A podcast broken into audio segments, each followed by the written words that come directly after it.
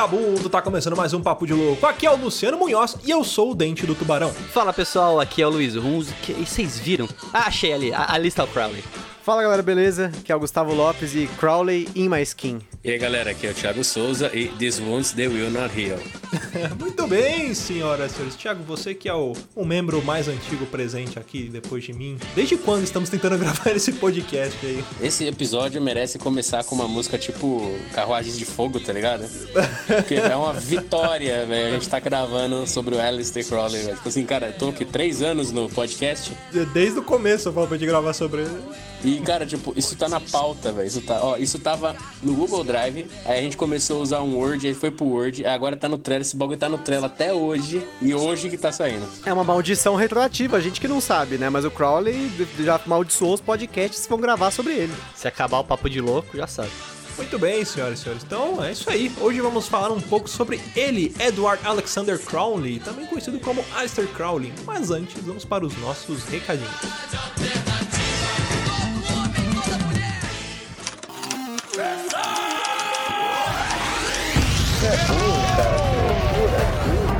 Você é burro. Que coisa absurda.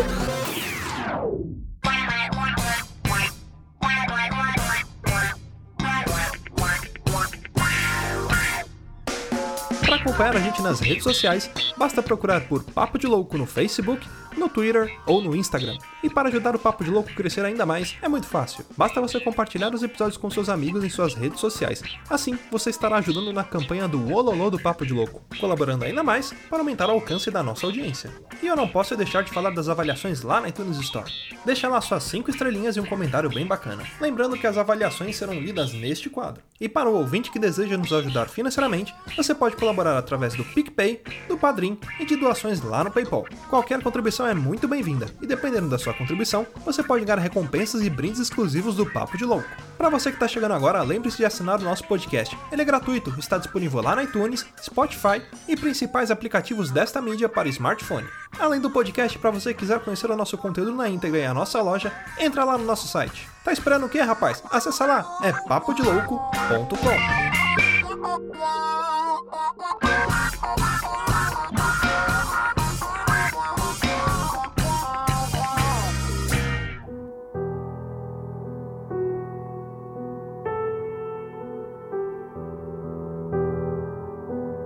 Antes de começar o cast, eu acho que eu tenho o dever de explicar minha abertura, o porquê que eu sou o dente do tubarão. Certa vez estava eu na casa de um amigo, eu e Rudá, que aqui não está. Estávamos na casa de um amigo nosso e a mãe dele estava tomando cachaça ouvindo Raul Seixas. E aí ela começou a cantar a música do Raul, Eu Nasci há 10 mil anos atrás, só que uma versão dela, uma versão bêbada. né? Então ela começava, eu sou o dente do tubarão, a Nossa luz do Senhora. luar do vampiro e a luz da escuridão. Mas tá muito cachaçada, cara. E como a gente vai falar sobre Alistair Crowley hoje, né? Raul Seixas aí foi muito influenciado por ele. Eu lembrei dessa digníssima frase epopética da senhora mãe do nosso amigo. Que não vai ser revelado. O nome dele já foi citado no podcast, mas como estamos falando de mãe, é sempre É. bom resguardar. É sempre bom cuidar da mãe dos outros. Mas é isso aí. É um episódio que sempre teve uma expectativa entre nós. Talvez não pelos ouvintes, que a gente nunca falou disso em público, mas.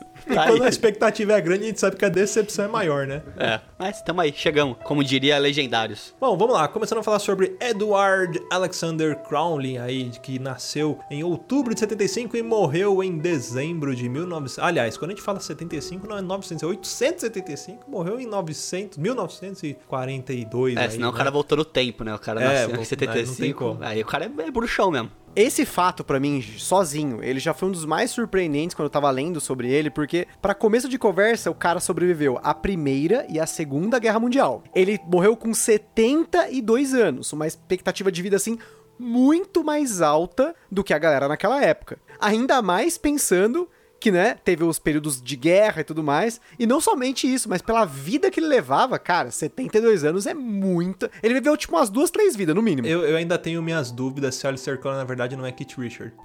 tá vivo até hoje, né? E devo dizer que Keith Richards, na verdade, já está é, com um, um corpo novo. Ele está com um receptáculo novo. Assim que o corpo velho dele começar a virar pó, ele vai transportar a mente dele pro corpo É, novo, que é Altered do de ouro preto. Porque o de ouro preto já caiu do palco, pegou H1, H1N1, pegou gripe suína e agora tá com corona. E não morreu. É mais fácil ele matar o vírus. É igual o Chuck Norris, né? Que foi diagnosticado aí com coronavírus. Depois de duas semanas o vírus morreu, né? Nossa. Saudades do mundo canibal. Mas o, o cara sobreviveu bastante tempo mesmo e morreu velhinho, né, cara? Mais velho do que se imagina. É quase um ancião ali na, naquela época. Sim, sim. E ele nasceu em Warwickshire, na Inglaterra. Olha aí que nome bonito, né? De cidade, né? E os primeiros anos dele, como é que foi? O, o pai dele era engenheiro, né? Mas segundo o próprio Crowley ali, o pai dele nunca, tinha- nunca havia trabalhado como engenheiro. Só fazia Uber, só dirigia Uber. Você fazia Uber, No cenário atual, o pai dele ia ser formado em engenharia de produção e ia ser Uber. charretuber.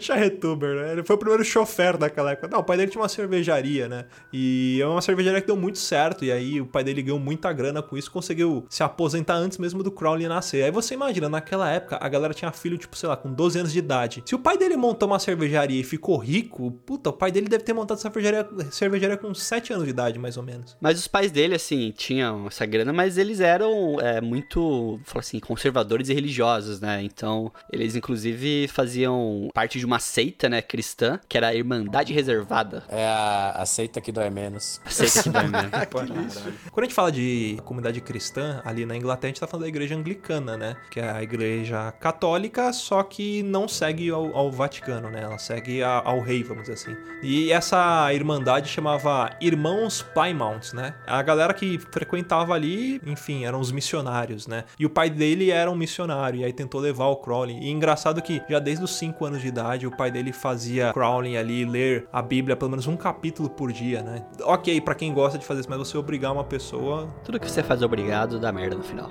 Exatamente. Tudo que as pessoas fazem obrigadas, elas fazem merda por birra, né? Você pode ver isso pelo voto obrigatório, né? E a quarentena é obrigatória também, o pessoal fazendo Também, merda na o que quarentena. tem de velho saindo na rua, parece o Walking Velho a cidade, só tem velho na rua. O Corona Velhos, os velhos pegam essa porra e saem na rua pra dar um rolê, pra levar cachorro pra passear. Eu, eu vou falar uma coisa pra você. Eu acho que o coronavírus é um esquema da rainha Elizabeth pra tirar todo mundo da rua pros velhos ficar passeando suave.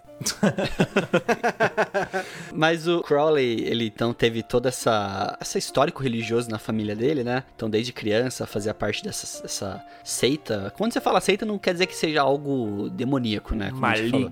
Maligno. Demoníaco. Mas é que a gente vincula essa, esse termo pra coisas do mal, né? Mas... É engraçado que ele já desde os 5 anos de idade passou uma. Passou por um momento esquisito, né? A irmã dele faleceu, uma irmã que tinha acabado de, de nascer ali, ela viveu Nasceu morta, cinco horas. né? É, nasceu praticamente nasceu morta, né? Ela nasceu 5 horas depois, a, a irmã dele faleceu. E aí teve o velório, né? E o Crowley mesmo fala na, em uma das biografias dele ali, é uma biografia que chama As Confissões de Alistair Crowley, né? Ele descreve a cena que, assim, com as palavras dele, né? Ele. é, o incidente que criou nele uma, uma curiosa impressão, né? Ah, ele não entendia por que, que ele tava tão inutilmente perturbado, né? E ele não poderia fazer nada a respeito daquilo, né? Da, da, da irmã dele ter falecido. Então, tipo, ele era indiferente à morte da própria irmã. E o mesmo aconteceu com ele anos depois, quando o pai dele faleceu, né? Ele, esse foi o único velório que ele foi, o da irmã, e depois ele foi no do pai dele. E a sensação que ele teve ali, ele foi também tipo, muito indiferente. Ele falou: Ah, eu tô vindo aqui, mas foda-se, porque, tipo, o protagonista desse evento é meu pai, então ninguém vai me perceber aqui, então por isso que eu vou vir. Ah, mas ele foi mais um velório também na vida dele. O dele.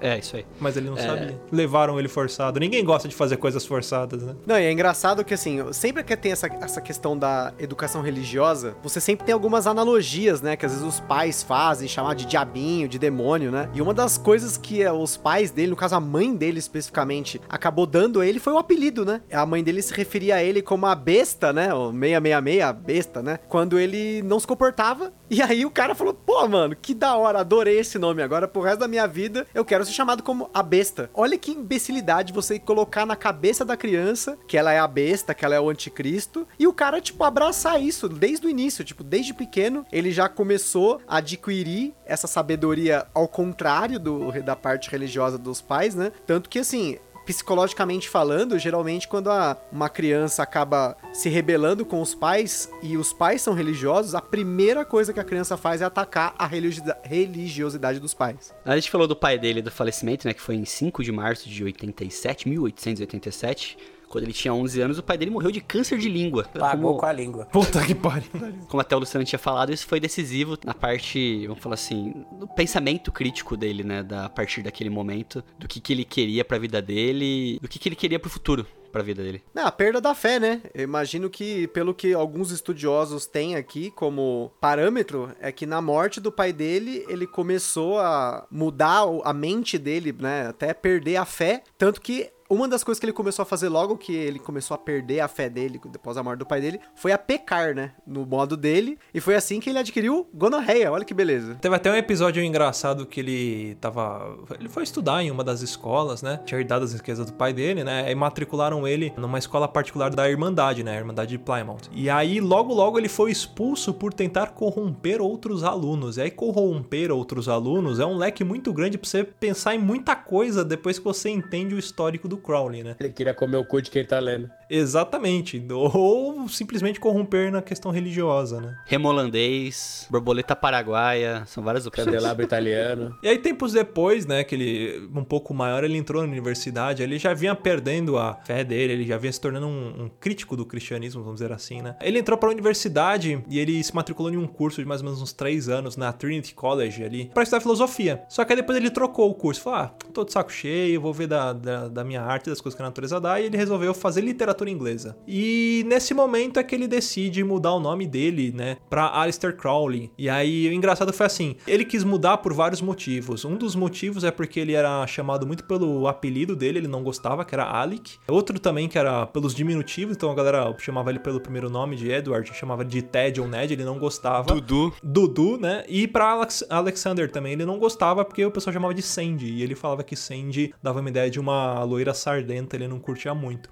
Então, ele, num belo dia, ele tava lendo um desses livros bizarros aí que ele curtia ler. E ele percebeu que, assim, que era uma tendência das pessoas se tornarem famosas todas as vezes que tinha um nome composto por um dátilo, que é uma proparoxítona, é, e seguido por um espondeu, ou seja, por um outro nome de duas sílabas. Então, o Alistair tem é uma proparoxítona e Crowley são duas sílabas longas, né? Por exemplo, Jeremy Taylor é uma proparoxítona seguida de um outro nome com sílabas longas, duas sílabas longas. E aí ele pesquisou vários nomes e o que ele achou mais interessante pra ele foi o Alistair, que era uma forma gaélica de Alexandre, que era um dos nomes dele, né? Foi nessa época que começaram os boatos que ele seria espião do governo, né? Mesmo ele sendo muito jovem. E depois ele realmente foi indicado, né? Um pouco mais pra frente ele foi indicado. Uma coisa bacana de ressaltar aqui, né, que ele estudou na Universidade de Cambridge, né, que é uma universidade até hoje super renomada lá na, na Inglaterra, né? E é até interessante pensar que, assim, ele era um cara que tinha um, um background, apesar de religioso, e o cara tinha dinheiro, o cara não passava necessidade, o cara estudava só escola top, então, ele, por exemplo, no, falando aí de jogos de tabuleiro, olha só a ponte aí, né? Ele estava tentando se tornar jogador profissional de xadrez, ele jogava duas horas por dia xadrez na, em Cambridge como forma de treinar, né? E você vê, a,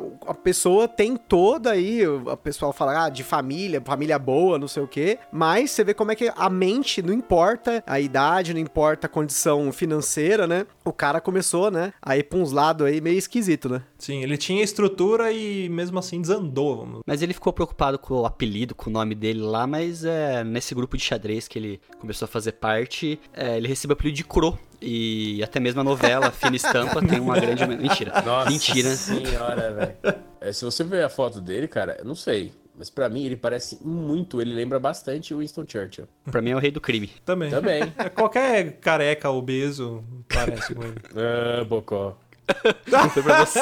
Não foi pra você, cara. Não, e ele também era, ele era um escalador, né? Tipo, ele tinha uns hobbies bizarros, assim, tipo, apesar desse lado que a gente vai falar aí agora e vai se aprofundar nessas bizarrices malucas dele, mas, tipo, em teoria, se você encontrar com um cara desse escalando, você, ó, você- vamos supor que você escale também, né, e tal. Se encontrasse um maluco desse, você ia, tipo, ó, legal, ele é mais um escalador aí, né? Tipo, Ele gostava muito de montanhismo, né? A vida toda dele ele passou escalando, né? Principalmente quando ele viajou por alguns países países, aí ele tentou escalar alguns montes bem famosos, né? E além disso, ele também escrevia poesias, né? E até teve uma época da vida dele que ele escreveu uma obra erótica, né? Teve que publicar no exterior para evitar os escândalos com as autoridades britânicas da época, né? Se chamava Emanuele.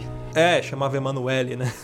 não, mas de boa, você viu o nome dessa obra? Se eu não me engano, são Manchas Brancas. Um dado interessante, tem a ver com o assunto, mas é uma curiosidade. Vocês sabiam que até 2010 era proibido na, no Reino Unido todo demonstrações homoafetivas de carinho em público? Dava cadeia, velho, até 2010. Agora imagina, tipo, lá nessa época. É, foi o que aconteceu com o Alan Turing, né? E, e engraçado que nessa época da universidade ele também é, tinha uma vida, vamos dizer assim, sexual muito robusta. Ele era muito boêmio, né? Toda vigorada à base de prostitutas, né? Moças que ele conhecia É. em boteco, tabacaria.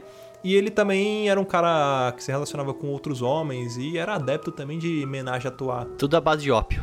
Ele era um Sergei, né? É um quase Sergei. isso, o Sergei ali foi inspirado. É, e também porque o contato dele, o sexual dele, pelo menos diz os fatos aqui sobre o Aleister Crowley, é que ele perdeu a virgindade com 14 anos com uma das empregadas da família na cama da mãe dele. Olha só que, né, aventureiro, né? Meu, e engraçado que depois de um tempo, né, falava muito a respeito da energia, da troca de energia durante a- as relações sexuais, ele usava isso muito nos, nos rituais dele, né? E aí você vai vendo, né, que aí surgem uns caras tipo João de Deus da vida, né? Mas ele fazia esses- essas paradas ele aí num esquema bem low profile, né? Pra ninguém saber e tudo mais. Foi aí que também ele começou a participar de uma organização clandestina, que era a Ordem Hermética do Amanhecer Dourado. Parece nome de host de podcast. É, mentira.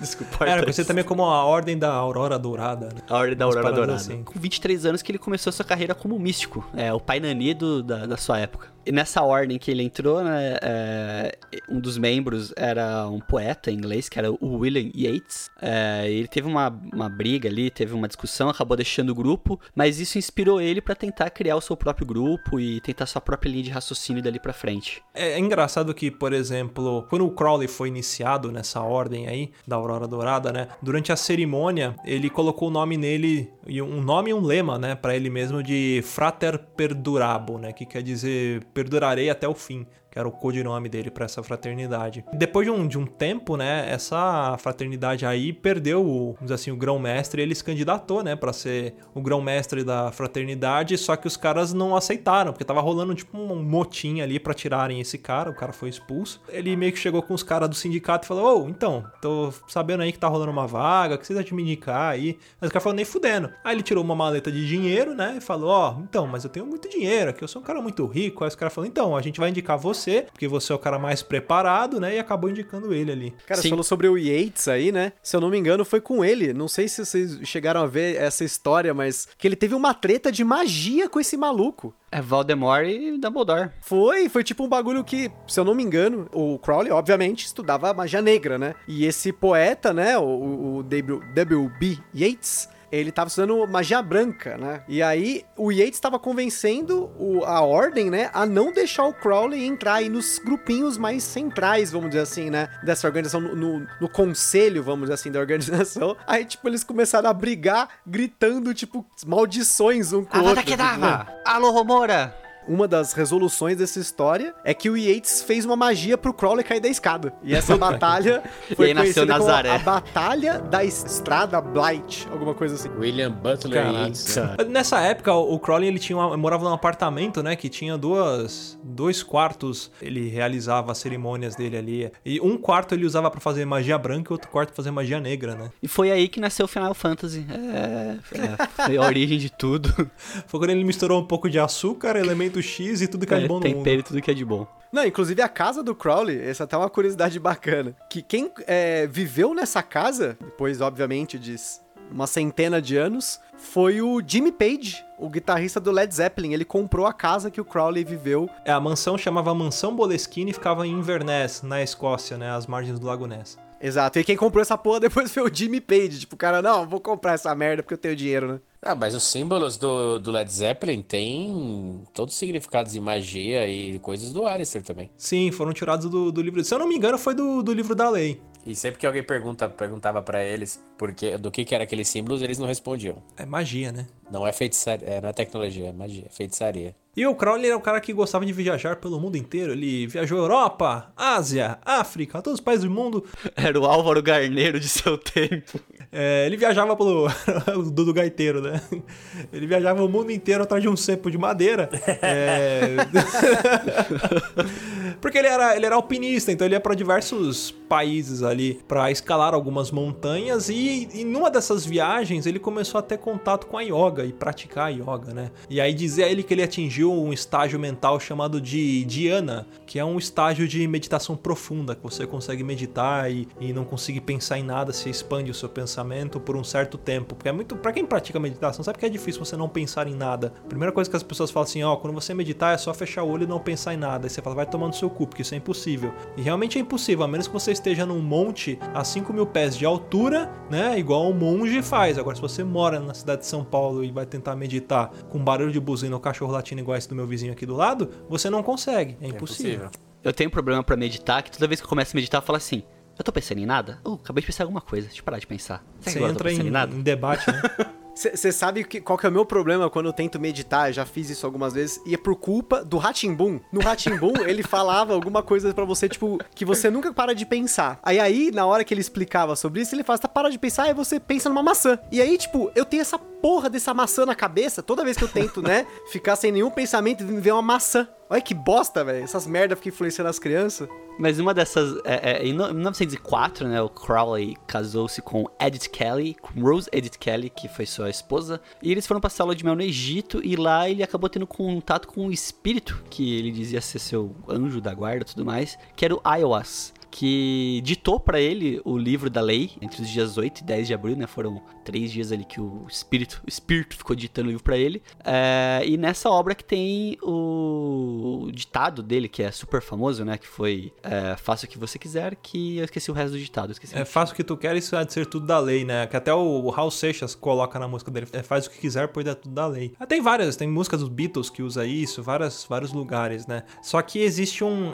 Além disso, vocês falam, né? Que a, então, o, o amor é a lei, então o amor ele tá acima de tudo, tudo é o amor. Mas acontece o seguinte, existe uma, um problema de interpretação nisso, né? Que essa, essa vontade que eles falam, né? Da, de você fazer tudo que você tiver vontade, ele tá dizendo, na verdade, que é sobre o arbítrio, né? A vontade, do, a essência do ser humano. E não tipo, puta, se eu quiser passar, cagar e passar na cara, eu posso porque é tudo da lei. Existe um erro muito grande de interpretação a respeito disso, e o próprio Crowley falava, né? As pessoas confundem esse faça o que quiser fazer tudo da lei com libertinagem. Essa verdadeira vontade, ou como ele chamava de telema, ela, ela discernia bastante o que, que era liberdade e libertinagem. E até tem um ditado que o Crowley falava a respeito disso, né? Que ele falava, o tolo, quando ele, ele bebe, ele se embebeda. O covarde, ele deixa de beber. E o homem sábio, ele bebe livremente e glorifica ao Deus Altíssimo, né? Nas palavras dele. O que, que isso significa, né? Que se você souber o que você tá fazendo, você pode fazer aquilo que você quiser, ah, desde que você siga a sua vontade e não prejudique outras pessoas e que não seja um idiota. Ah, quando ele fala o tolo bebe se embebeda, é da galera que fala, faça o que quiser pra tudo da lei, então eu vou cagar e passar na cara porque eu posso, né? Tem, tem muita gente assim hoje em dia. É, o, o Crowley, ele deu o conceito de liberdade, vamos dizer assim, né, na frase dele. E anos depois veio outro filósofo, que é o atacante Gil, que trouxe o conceito de libertinagem. que, é, que é a frase, vale tudo, só não vale dar o cu, o resto vale. Brincadeira, um jogador desse falar um negócio desse na rádio católica. Rádio católica. Mas mas sabe o que é o foda? Que é o comportamento dele muitas vezes poderia ser confundido, né? Tanto que eu não sei se acho que a gente acabou não comentando, mas ele foi expulso da ordem lá da, da Aurora Dourada justamente por conta do, com- do comportamento dele, mas não apenas do comportamento, mas do fato dele ser homossexual. A promiscuidade dele era tão assim revelada que apesar de alguns membros da ordem também serem homossexuais ou também terem esse comportamento, mas eles ocultavam isso demais. E o Crowley, ele tipo né, foda-se, tipo, se eu, eu vou fazer porque é o que sou eu, né? Ele não negava o que ele era, né? Tanto que foi por isso que ele foi expulso, né? E aí que começou essa história do Telema aí, do- do- dos livros dele, né? Porque foi um- ele foi expulso e acho que o quê? Foi quase uns 10 anos depois que ele começou a. Não, foram, não foi 10 anos, não, mas foi um pouco, um pouco menos disso. Assim que ele sa... ele foi expulso da ordem, que ele, né, começou essa história de ver o anjo aí, do anjo de estar livre pra ele, dele, dele ser visitado, né? Que aí ele começou realmente a abraçar os próprios pensamentos, né? Diferente das outras épocas da vida dele, que ele teve um primeiro, né? Essa base católica, depois ele teve essas ordens dos cultos, né? Que ele frequentava, então ele, não, não. O meu pensamento aqui que é o, o real, vamos dizer assim, a verdade, né? E aí nessa época que começaram a surgir vários mitos a respeito dele, né? Um deles, por exemplo, como ele era um praticante de magia negra, fazia muitas orgias, ele foi muito viciado em cocaína e heroína nessa época. Ah, e apesar de ele mexer com magia negra, ele nunca fez sacrifícios humanos, né? Mas ele tinha uma fama disso né? também. O pessoal falava que o cara, é, o cara fazia sacrifício e tudo mais, né? Criança. É, ele tentava trazer. Ele fazia umas coisas muito bizarras. Ele tentava trazer deuses à, à, vida, deuses romanos, tipo Júpiter e Mercúrio. Fazia rituais que envolviam animais e sangue. Usava uma, várias dorgas pesadas. Fundou Rolling Stones. É, fazia orgias. ele. Enfim, fazia muita maluquice, maluca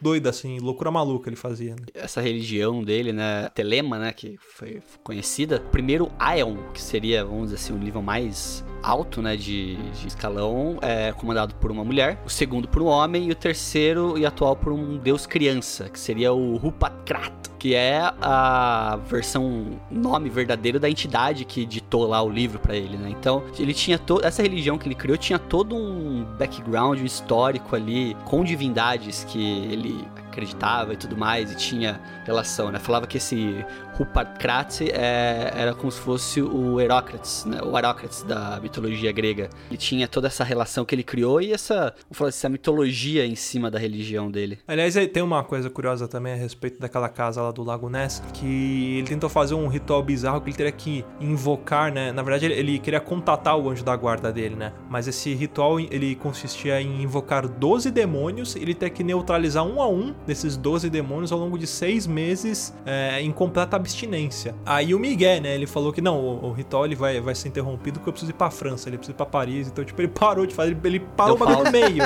no meio do ritual. Pera aí, demônios, aguenta aí, aguenta aí, É, demônio, aguenta só minuto que eu vou, vou ali e já volto. E aí esse período de seis meses aí é, não, não deu certo. E aí o que aconteceu? A casa ficou com essa magia aberta, né? E desde então só deu merda. E desde então só deu merda. E muita gente que morou nessa casa, né, é, falava que tinha medo de dormir lá. O próprio Jimmy Page, né, que comprou a casa, ele falava que tinha medo de dormir lá. Teve um dos, dos donos, chamado Major Edward Grant, ah, ele viveu um bom tempo nessa casa até os anos 60 e ele cometeu suicídio, né? E diz a lenda que ele cometeu suicídio deitado na cama onde o Crowley dormia, né? Então, porra, tipo, o cara não trocou nem os móveis da casa e ficou ali. Cama boa essa, né? Que é pra durar quase 100 anos, aquela porra, né? Aí é o que eu falo que foi a criação do Final Fantasy foi ali. Tipo, o Final Boss dele lá, que era os 12, os 12 demônios lá, ele pausou no meio do jogo, voltou, não tinha save, não tinha. é, Teve que trocar o CD. teve que trocar o CD. Mas é, o mais bizarro da casa é que em 2015 ela pegou fogo, né? É, hoje a casa é só ruína, não tem mais o, o local ali. Pegou fogo. O último dono foi o Jimmy Page, inclusive.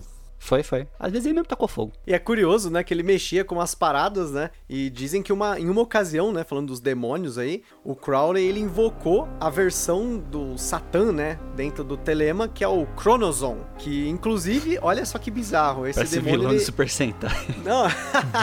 o Chronozon. Depois ele, ele virou o, o gigante de guerreiro Dylon, né? É o Satangos. Satangos.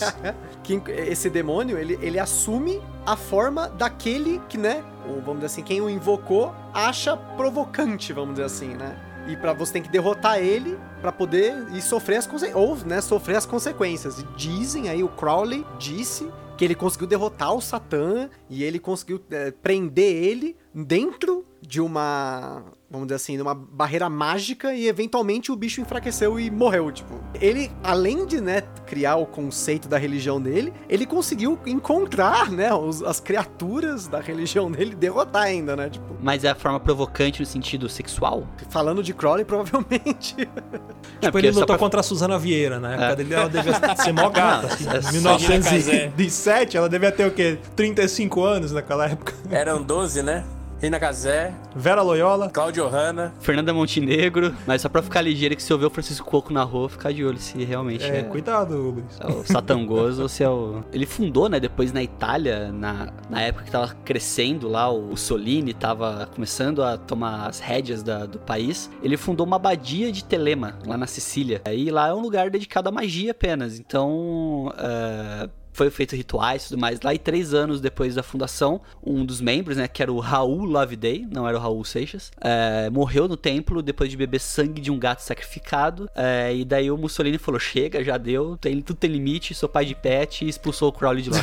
Cara, será que o Raul. É que eu não, não sei a história do Raul Seixas, acho que vale até a gente estudar fazer um cast depois. Mas será que o Raul Seixas adotou o nome de Raul por causa desse cara, já que ele era. Pode ser que sim, né? Eu não sei se o nome dele era Raul mesmo. Ou devia ser, tipo, sei lá, Demervaldo da Silva. E aí ele adotou como Raul Seixas. Complementando que esse cara, o Raul aí que morreu, tem uma grafia diferente, né? Que não é Raul R-A-U-L, é R-A-O-U-L, Raul, Raul. Ah, é tipo dos espartanos. Raul! Raul! É, da- daquele isso. filme lá do, do Ah, tá. Batman, Raul Zaul. Nossa, foi muito ruim essa. Ó, E, e nessa época ele também escreveu o livro sagrado de Telemann, né? É, Na verdade é um compilado, assim, do- dos, dos escritos mais importantes do Crowley, ali, desde 1907 a 1911. Esse livro, ele resulta como se fosse assim, como se fosse uma nova bíblia para uma nova religião ou filosofia, né? Que ele estava fundando aí dessa abadia. Engraçado que esse texto, esse livro, ele era dividido em algumas classes, né? Os textos escritos pertencentes à classe A, segundo Crowley, eles não eram da autoria dele. Ou eram livros, eram textos que ele trazia de outros livros, né? Ou apenas redigidos através dele em, em-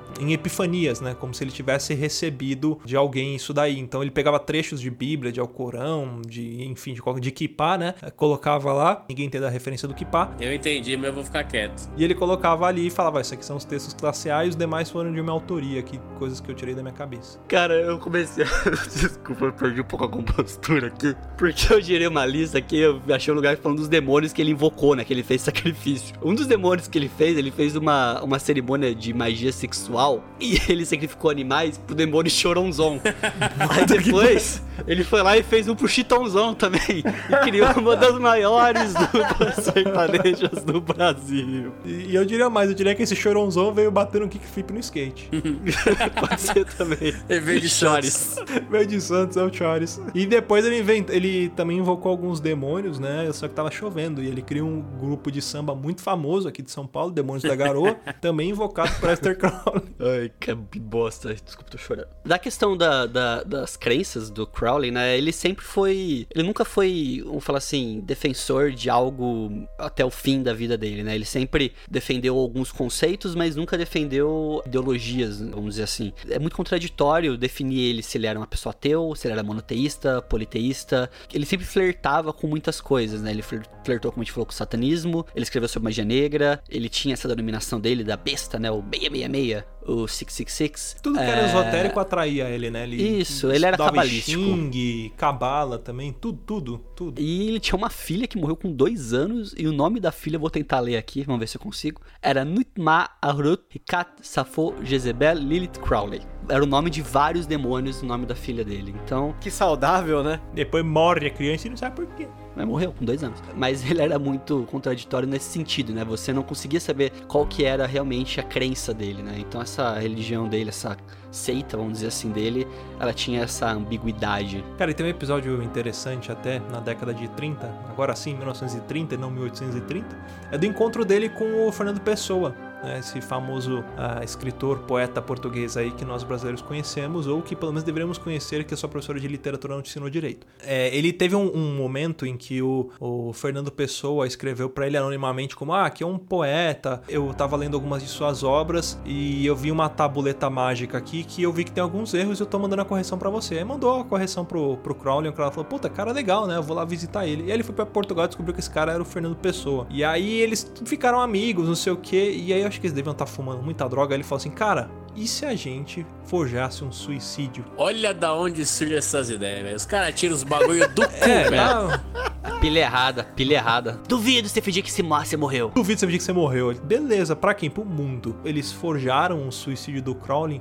em 20 23 de setembro num local lá em Portugal conhecido como a Boca do Inferno, lá em Cascais, né? E enfim, aí o, o Fernando Pessoa ajudou toda a, a encenação a passar pros jornalistas, porque ele era um cara famoso em Portugal, ele tinha influência na imprensa, ele falou, puta, o Crow- o Crowley se matou, ele escreveu muitas coisas. E anos depois, ali, na verdade, em, em 31, Crowley ele ressurge na Alemanha, em Berlim, numa inauguração de uma, de uma exposição de pintura. Tipo, como se fosse um cara ressuscitando dos mortos, né? E aí, puta que pariu, agora virou um mito pra cacete. E aí ele voltou a encontrar com o Fernando Pessoa, nessa época que eles tentavam fazer, puta, vamos aproveitar essa história aí e tentar publicar isso em algum lugar. E existia uma revista naquela época que chamava Mandrake que era uma revista que estava falida, né? Eles pensaram, puta, vamos tentar resgatar essa revista e publicar as coisas ali. E aí o Crowley e o Fernando Pessoa começaram a escrever um romance, uma novela, né? Que era sobre mistérios de um, de um suicídio nesse local, que era a Boca do Inferno. E aí dizem que o Crowley, ele escreveu ali cerca de 200 páginas de um, de um texto que depois nunca foi publicado. Então, tipo, foi um puta hype para não entregar porra nenhuma.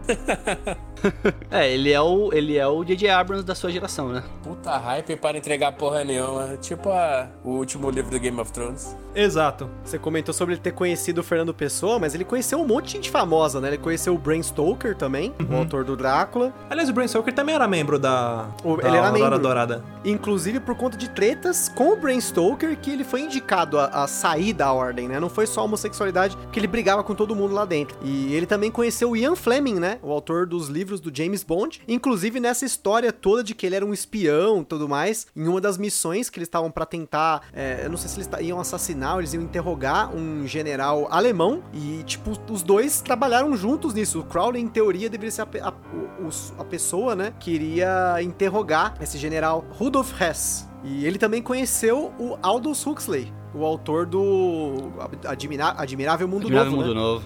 Então, você- inclusive dizem que o Crowley que introduziu ele às drogas, ou pelo menos algumas delas, né? Porque os livros desse cara é, é pura droga. Teve uma passagem da vida do Crowley, numa viagem a Nova York, que ele conheceu Ananda Kumaraswamy e Alice Richardson. E os três teriam contactado um ser chamado Alamantra, um tipo de alienígena. Onde vai os rolês do Crowley? Ele, ele- ele tem os rolês mais aleatórios que o Ronaldinho Gaúcho. No ritual, o Crowley teve relações sexuais com a Alice, que engravidou e logo depois teria perdido o bebê. E apesar de se declarar o contrário ao aborto, esse tipo de ato marcou a vida do Crowley. E depois, cara, vocês jogam Alamantra. A-L-A-M-A-N-T-R-A-H no Google pra você ver. Cara, é o Megamente, velho. Isso que eu ia falar. Você digita Puta Megamente que no Google é a pariu. mesma coisa. É a mesma É a coisa. mesma coisa. A Lamantra deve ser algum parente de Croashton Tra também. Pode ser. Pode ser.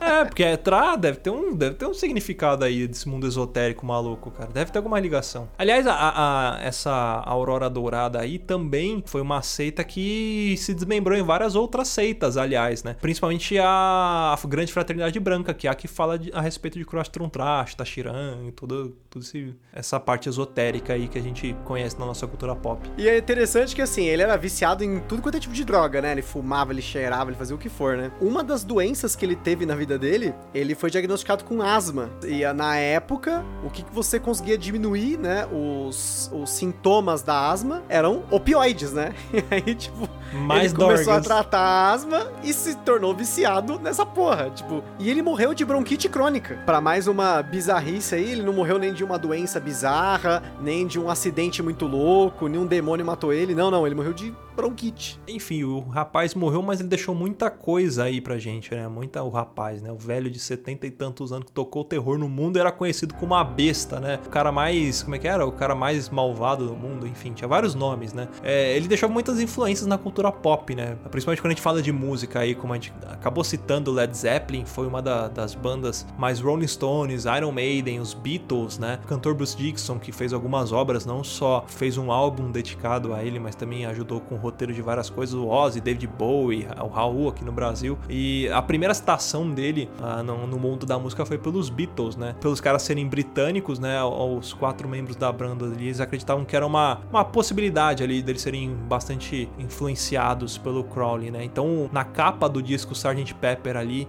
tem bastante elementos do, do Crowley, se você parar pra olhar. Não, mas você comentou sobre o Bruce Dixon, mas tem uma fundamental aí pra quem quer entender um pouco das bizarrices que o, que o Crowley inspirou. O Bruce Dixon, ele escreveu um álbum, que é o The Chemical Wedding, mas não apenas ele escreveu o álbum, mas ele escreveu o roteiro do filme chamado The Chemical Wedding, cujo plot é um professor de Cambridge que ele vai usar uma máquina de realidade virtual e ele é possuído pelo espírito do Crowley. Ou seja, o Crowley, ele acaba se re- ele acaba ressurgindo, né? 50 anos depois da morte dele. E aí adivinha o que ele vai fazer, né? E o filme é só isso, né? Então, se você entendeu que o começo do filme é o Crowley aparecendo nos tempos, entre aspas, atuais, nos anos 90, imagino que ele fez nos anos 90, né? Ele tem coisa muito interessante também a respeito do Raul Seixas ali, né? Que a gente tava comentando muitas das músicas, né? Tem a que a gente conhece na famosa Sociedade Alternativa, que foi uma das sociedades que o, que o Crowley criou ali, baseada no, no Telemann, né? Tem também uma música que chama Novo Ion, e tem também a Loteria da Babilônia e a própria música A Lei, né? Do, do Raul.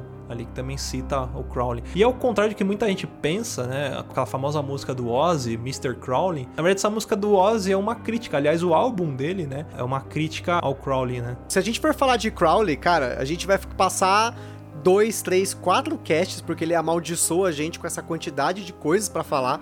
A gente acaba até se perdendo. É muita coisa mesmo. A gente não, não arranhou nem a superfície do hermetismo, do Eu sei que vai ter gente falando do Supernatural também, do personagem, do Crowley. Supernatural, personagens, né? É. Tem o Alistair e tem o Crowley. É, tem dois personagens baseados nele. Tem mangá, tem um monte de coisa. Mangá. Você tem o Twin Peaks tem raízes no Telemann, né? Se você leu principalmente o livro A História Secreta de Twin Peaks, que tá aqui na minha prateleira, eu tive que colar porque eu esqueci o nome do livro, fala da influência dos ensinamentos, né, das escritas do Aleister Crowley dentro da cultura pop, né? E é muito, é, gente, é um negócio muito vasto mesmo. Eu recomendo muito que vocês deem uma olhada quem tá ouvindo o cast aí com um exercício pós-cast, procurar um pouco sobre as maluquices dele, as curiosidades da vida dele, sobre as influências. Provavelmente você já ouviu, já leu ou já assistiu alguma coisa que tem influência do Aleister Crowley. E o Crowley tem também uma- um poema muito famoso dele, né? Que é, fala: Quando eu bebia, fumava e fudia, todo mundo me queria. Agora não bebo, não fumo, não fodo e sou odiado por todos. Vou voltar a beber e fumar e foder pra mostrar que quem bebe, fuma e fode é quem pode. Não foi ele que escreveu, mas poderia ser Mas muito poderia bem. ser. Nossa senhora, velho.